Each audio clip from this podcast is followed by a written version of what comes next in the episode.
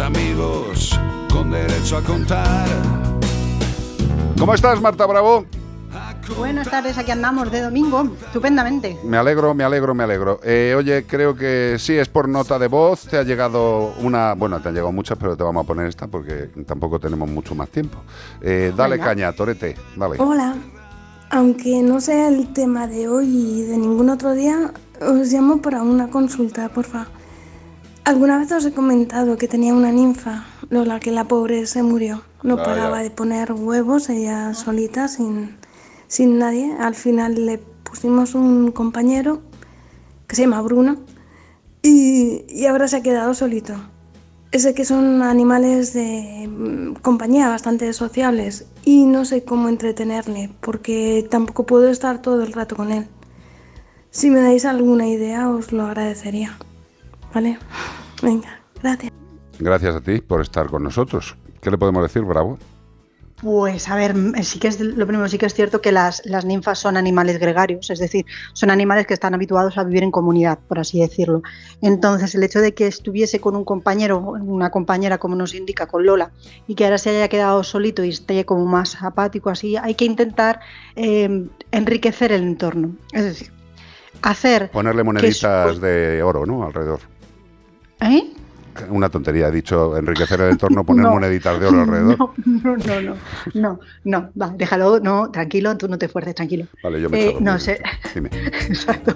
Se trata de poner eh, a su alcance cosas con las que se pueda entretener y que no supongan ningún tipo de perjuicio para el animal. Es decir, las ninfas suelen buscar el alimento destrozando pues mm, la corteza de los árboles, entre comillas, o los frutos, rompiéndolos hasta llegar a algo que les gusta. Pues se trata de hacer algo parecido, es decir, que mm, montemos una especie de eh, gincana en su jaula en busca de pues el premio para eh, existen en el mercado juguetes específicos para estas aves para estos animales que consisten en eso, en poner su pienso o su premio dentro de un recipiente y que el animalito mediante una serie de movimientos consiga sacarlo. Correcto. Y luego, lógicamente, pues poder estar con él más tiempo. Cuanto más estemos con él, como bien ha intentado hacer nuestra compi, nuestra oyente, pues mejor se va a encontrar. Pero como tenemos obligaciones y no podemos estar el día, las 24 horas ahí con él, pues hay que intentar buscar este tipo de juguetes interactivos.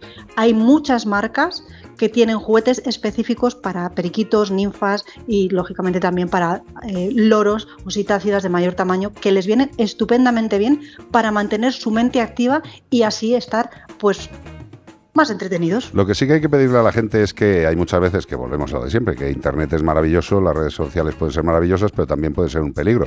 Eh, hay mucha Sí. gente que nos da opciones de juegos hechos en casa para las aves. Eh, eh, cuidadito con lo que metemos en casa, porque hay gente que dice, "Va, estoy por el campo, he cogido unas ramas para que las picotee. Dice, pero No. coges una rama del campo, ¿qué pueden llevar esas ramas a la jaula de tu animal?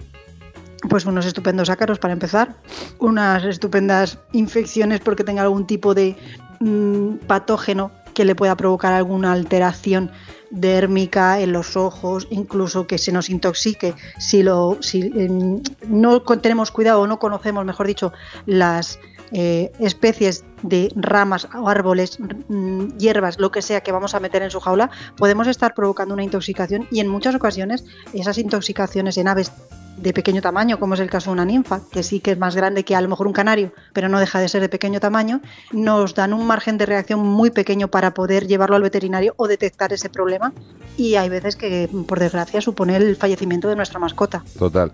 Está Bea poniendo unas imágenes de una de las, de mejores opciones que se pueden tener para lo que son juegos interactivos para todo tipo de animales, que es nuestros amigos de Trixie, pero ha puesto un vídeo en el que yo tenía una- un matojo pelo negro, tío. ¿Qué me estás contando? Eso- ese vídeo Es es, que yo de- pensé que del era un- paleolítico. Que era un vídeo actual como de, de Sí. juegos y tal. Y, Sí, y- claro. y- y- Hasta que le has he visto a Carlos. he Y, dicho, y me has mirado la cara y has dicho, Pero ¿cuándo salió visto esto que yo no me enteré? eso se no. filmó en, en Egipto, Yo ni me he enterado de eso. en la época... Es que, es que no, es claro, no, no, no, no estaba por ahí pululando. Claro, man. Os agradezco mucho vuestro, vuestro interés, mamones, eh, pero bueno, ¿Qué ha que, pasado? que la verdad, la gente de Trixie, T-R-I-X-I-E, Trixie, eh, si entráis en su página web, eh, vais a flipar. multitud. Vais a Sí, flipar. muchos, muchos y muy buenos además. Efectivamente. Y decís, pero hombre, son hechos de madera, sí, pero son maderas tratadas para que no tengan ninguna cosa mala, para que luego la vez se ponga mala en casa. Y sobre todo, no cualquier tipo de madera. Correcto. Pues ya lo sabéis. Juegos, entretenimiento también para las aves. Gracias, Bravo. Buen día. De nada. Hasta luego, Igualmente, adiós, adiós, adiós. Chao, chao.